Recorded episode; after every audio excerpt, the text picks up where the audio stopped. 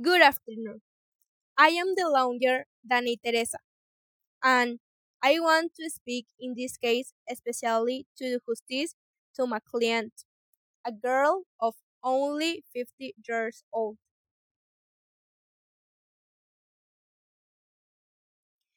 Thanks to your honor, gentlemen of the jury. Throughout the trial, the defense has insisted on denying the evidence related to the accused. We know that the victim does not lie, and we clarified this when it was read in the testimony provided by the same victim two years ago and compared to his statement in the record. We have also been able to verify that the only person who had access to the victim and who was identified by her as the aggressor is Mr. Jorge Torres Marin. This man is not an exemplary citizen and innocent who, who has excused the defense. On the contrary, has committed a crime against a minor. I ask that you take this into consideration. Think of the dangers, sister, mother, friends.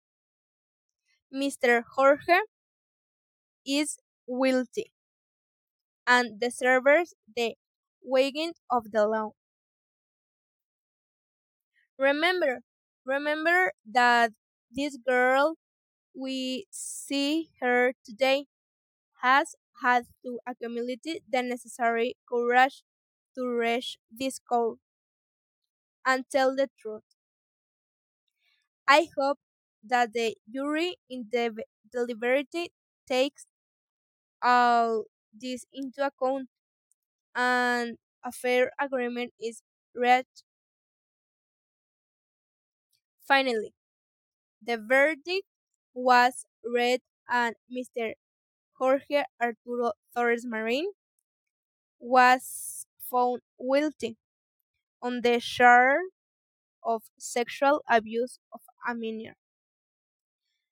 Having to know the jury's verdict, both parties, defendant and plaintiff, are sitting of the final hearing, which will be on the 13th June that will be the reading of the sentence. Mr. Jorge Arturo Torres Marin was immediately arrested and will be transferred to the prison.